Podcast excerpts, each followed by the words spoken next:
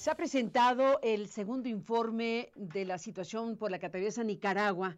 Esto pues sucede en Ginebra, esto sucede en el marco del de, el informe anual del Alto Comisionado de Naciones Unidas para Derechos Humanos e informes de la Oficina del Alto Comisionado y Secretaria General.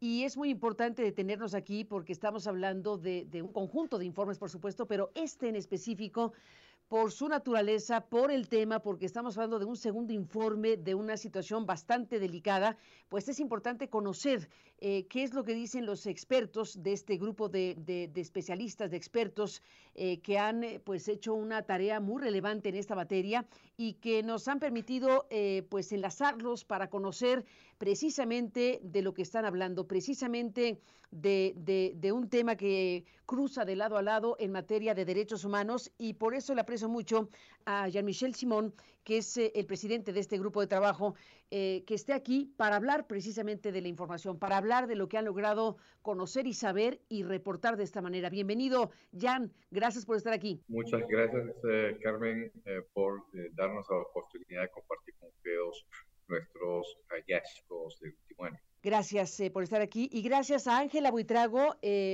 pues eh, por estar aquí. Con Ángela hemos conversado en diferentes ocasiones a lo largo de ya varios años por otras razones, pero en este caso en específico por su participación precisamente en este grupo de trabajo y de especialistas. Ángela, bienvenida al programa. Eh, gracias por estar aquí. Eh, gracias por la invitación, por el tiempo y por seguir estos temas tan importantes. Al contrario, bueno, gracias a los dos que, sobra decir, son dos grandes especialistas, eh, desde luego, pues en materia de investigaciones criminales y de derechos humanos, en derecho penal, procesal, en fin, son dos grandes expertos con trayectorias muy importantes. Y el tema en este momento es Nicaragua. Eh, Jan, ¿qué es lo que destacarías de este segundo informe? ¿Qué es lo que destacarías de lo que se ha presentado en Ginebra? Destacaría que la situación ha deteriorado eh, considerablemente eh, en Nicaragua y hemos constatado una perpetuación de la persecución cada vez más generalizada eh, de cualquier voz disidente en el país. y esta se ve acompañada, aunque nosotros el año pasado ya habíamos determinado que no hay ninguna separación de poderes, pero ahora sí hay una centralización total de los poderes del Estado en las manos del presidente y la vicepresidenta, particularmente lo que se refiere al, poder judicial. Esto ha creado una situación de total impunidad que se ha incluso extendido de facto más allá territorio, eh, del territorio de, Nicaragua.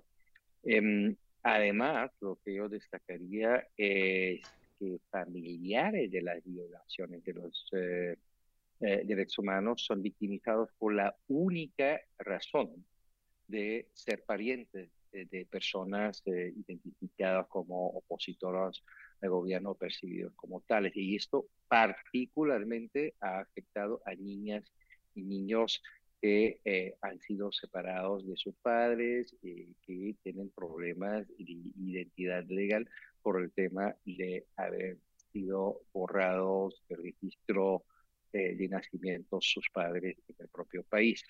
Em, y además, eh, lo que también es un poco el producto de haber expulsado a los 222 eh, detenidos políticos en febrero del año pasado, que nosotros sí podemos ahora corroborar con certeza eh, que eh, los hallazgos de nuestro informe en cuanto a la tortura son certeros y son válidos.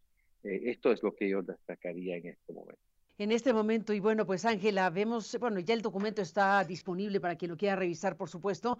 Eh, debo decir, por cierto, que, hemos solicitado al gobierno de Nicaragua si tiene ya alguna respuesta a lo que ustedes han planteado en Ginebra. Hemos solicitado a la vicepresidencia de, Nicaragua eh, si tienen algo que decir por la presentación de este segundo informe del grupo de trabajo de la ONU sobre Nicaragua. Hasta el momento no hay respuesta. Está el micrófono abierto por si algo tienen que decir. En el resumen que ustedes hacen para presentar el conjunto de elementos, eh, se destaca que esto que ya conoce el Consejo de Derechos Humanos, eh, pues contiene una mirada general eh, y conclusiones de ustedes del grupo de expertos en derechos humanos sobre Nicaragua con respecto a lo que ustedes dicen es las violaciones graves en derechos humanos, los abusos y los delitos perpetrados en el país desde abril de 2018. Aquí en este informe ustedes profundizan examen y análisis de los patrones de violencia y abusos y su evolución, incluida la impunidad y responsabilidades conexas. Y sigo leyendo para cerrar, Ángela. El grupo examinó en particular las violaciones y abusos dirigidos contra grupos específicos, estudiantes y profesores universitarios indígenas y afrodescendientes, miembros de la Iglesia Católica y otras confesiones cristianas y miembros del movimiento campesino. En resumidas cuentas, este es el universo, Ángela, de lo que ustedes han investigado. ¿Qué destacarías tú de todo esto? Eh, gracias, Carmen. Realmente lo que podemos destacar nosotros es que el ámbito y el radio de acción se ha ampliado a todo lo que signifique eh, ser contradictor del, sistema y del gobierno de Daniel Ortega y la vicepresidenta. Eh, el punto fundamental de esto es que se ha construido una burbuja por parte del Estado y todo lo que quiera eh, tratar de traspasar las paredes de esa burbuja eh, es inhabilitado, es ah, deshabilitado y es cancelado desde el punto de vista de su identidad, de sus derechos y obviamente de su personalidad jurídica. El punto fundamental es que nosotros nos hemos enfocado en estos cuatro grupos poblacionales, entendiendo también que hay que profundizar sobre todo en dinámicas y en métodos que han variado a lo largo de este tiempo frente a las graves violaciones. Primero eh, se trabajaba sobre la base de una violencia extrema, ejecuciones extrajudiciales, detención ilícita masiva, etcétera. Y ahora se, está, se, ha, utilizado un método más sutil a través de construcciones jurídicas para poder quitarle los derechos en toda su extensión. Te pongo el ejemplo, por ejemplo, el ejemplo claro de la patridia, cuando deciden sacar a los 222 eh, mm, ciudadanos nicaragüenses, los, los sacan del país, pero además la asamblea en el mismo momento le está generando la pérdida de la nacionalidad. Esto conlleva un efecto transfronterizo que se debe mirar con mucho cuidado porque son personas que no solamente les quitaron la nacionalidad, sino les quitaron todos sus derechos, incluso todas sus eh, contraprestaciones a las que tenían, sin lugar a dudas, una vinculación con el país. Muchas de estas personas que tenían pensión ya no pueden sobrevivir, no tienen el derecho a que se les desembolse el dinero, no tienen salud, no tienen eh, particularmente ninguna forma de acreditar ni que son profesionales, ni que tramitaron una serie de pasos para poderse desempeñar en el exterior. Y esto lo que significa también en los niños y niñas como se menciona en el informe, es un efecto que va a perdurar y que va a ser eh, una, una, gran eh, eclosión en el tema de los derechos de estos niños, porque al quitarles la identidad, a quitarles el derecho al a los padres, a la familia, pues se está erosionando un futuro que no va a tener reemplazo. Déjenme hacer una pausa y regresamos en esta conversación.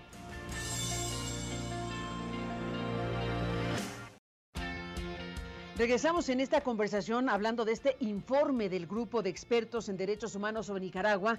Y bueno, pues esto que se acaba de presentar en, Ginebra, como hemos dicho, eh, eh, tiene, tiene su razón de ser. Déjenme preguntar esto. Eh, ¿En qué momento y bajo qué circunstancia se decidió hacer el primer informe y ahora el segundo? ¿Cómo es que se activa la necesidad de que haya un informe de expertos respecto a lo que ocurre en un país, en este caso Nicaragua? En el sentido de que eh, se ve la necesidad por eh, la Asamblea de Países aquí en la ONU de eh, mirar qué es lo que está pasando realmente en Nicaragua y se profiere entonces una resolución para la creación del grupo que lleva tres expertos para que se investiguen los hechos del 2018 ante la intensidad de la violencia y sobre los supuestos particulares. Eh, en esta dinámica de investigación se encuentra que empezamos a ver cómo cada uno de ellos se profundiza y la violencia se va haciendo mayor y por esa razón los países deciden proponer una ampliación y una prórroga del mandato para esta segunda parte del mandato, precisamente por lo largo de la, del tiempo que se establecía como parte de la investigación del 2018 al 2022 y sobre esos supuestos la prórroga se hace necesaria, entendiendo que hay muchos hechos que habían quedado por fuera del radio de investigación y por fuera de la profundización de la investigación, entendiendo que hay grupos vulnerables que requieren mayor protección y por esa razón se desarrolla también el segundo acápite de esta investigación frente a esos núcleos que mencionaste como núcleos fundamentales. Estamos, eh, Michel, precisamente viendo eh, este trabajo con, con, los grupos específicos que ustedes han mencionado. Hemos visto lo que ha pasado con los estudiantes, hemos visto lo que ha pasado con las instituciones de educación superior, con los organismos no gubernamentales, con los sacerdotes, eh, con, la, con la Cruz Roja. Es decir, hay un conjunto de instancias, de instituciones, de personas, de grupos eh, afectados masivamente, lo diría yo, en Nicaragua en todo este tiempo. Em, ¿Qué respuesta han tenido, si la han tenido, del gobierno en sus investigaciones? Del gobierno no hemos tenido ninguna respuesta. Eh, les hemos mandado 12 notas verbales eh, pidiendo al terreno, preguntando por información concreta eh, y otras comunicaciones, y siempre pidiendo desde el principio que cooperemos ver cómo eh, la situación de derechos humanos en Nicaragua pueda salir adelante. Eh, nunca hemos recibido ninguna respuesta, de lo contrario, eh, día que mandamos nuestra primer nota verbal, incluso yo creo que fue como dos días después que nos fuimos nombrados, el gobierno mandó una carta al secretario general de Naciones Unidas con copia al presidente del Consejo, eh, manifestando que desconocía la legitimidad de nuestro mecanismo, mecanismo eh, eh, de nuestra existencia. Y que mm, no hemos tenido ninguna posibilidad de, dialogar con, con, con, el gobierno de Nicaragua y esto es un poco también el comportamiento que últimamente ha tenido el Estado de Nicaragua con los demás órganos de Naciones Unidas eh, eh, en todo, a todos los niveles, en todos los mecanismos de derechos humanos. Em, veremos si el Estado en agosto de este año eh, someterá su informe al examen periódico universal, al cuarto ciclo, para poder rendir cuentas en cuanto al seguimiento de las recomendaciones en el tercer ciclo del examen universal le ha dado. Para estas investigaciones, Ángela Buitrago, eh, ustedes como expertos han podido estar en Nicaragua, estoy hablando desde el momento en que empezó este proceso con el primero y el segundo informe, han podido ir directamente a Nicaragua. Eh, ¿Cómo ha sido la mecánica precisamente para poder saber y para poder informar de lo que están informando?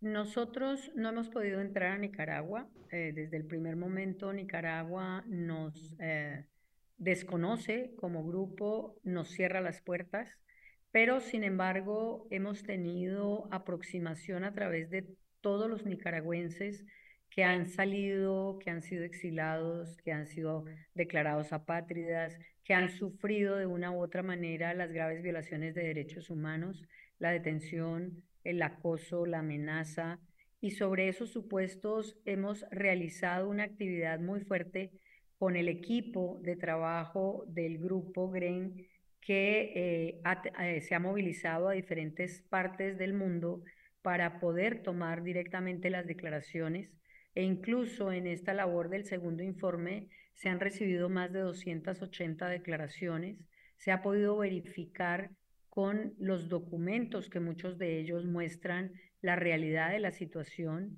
las eh, cosas que pasan, por ejemplo, con los universitarios eh, y las cartas que reciben en algunos momentos otros grupos poblacionales o las comunicaciones, también nos permiten hacer una investigación eh, cruzando precisamente los elementos para poder determinar qué es lo que está pasando en Nicaragua. También hemos podido conservar, y esto es muy importante, el apoyo de organizaciones civiles, unas que estaban hasta hace muy poco adentro, otras que están afuera, pero que también siguen trabajando con las personas eh, que están en grave eh, situación y en violación permanente de estos derechos. Y esto ha permitido un acercamiento directo a lo que está sucediendo en Nicaragua. Pero es importante decirlo, Carmen, que también seguimos requiriendo la presencia en el territorio para determinar incluso condiciones especiales en estas graves violaciones. O dos, también estamos pidiendo que se deje regresar, tú lo mencionabas al inicio, a la Cruz Roja Internacional para que también se puedan verificar aspectos humanitarios importantes en beneficio de las víctimas. La investigación ha sido, eh, desde el momento en que empezó el primer mandato hasta hoy, toda en diferentes países. Hemos tenido que estar en más de cinco países visitando a estas personas y logrando esta comunicación, al igual que lo hemos hecho por otros medios, pero eh, sigue siendo imposible acceder al terreno. Y un, tema más eh, fuerte todavía, lo mencionaba Jan en el tema de las comunicaciones que hemos hecho, que no hemos recibido respuesta, pero inclusive eh, no ha habido tampoco información que produzca el gobierno y nos entregue a nosotros para contrarrestar la información que efectivamente estamos recibiendo día a día de las víctimas directas. Estamos viendo que pues eh, una parte importante de, de la sociedad nicaragüense ha salido a su vez de Nicaragua, algunos por el propio pie y otros expulsados. Tenemos eh, eh, en este tramo de la historia de Nicaragua noticia de cómo fueron expulsados. Eh, cómo se les quitó su propia nacionalidad, gente relacionada con la contienda política, aspirantes a competir políticamente en, Nicaragua, escritores, poetas, sacerdotes, en fin, hay una expulsión eh, de una parte de Nicaragua que es importante detenernos en su significado y alcance. Después de la pausa, regresamos en esta conversación.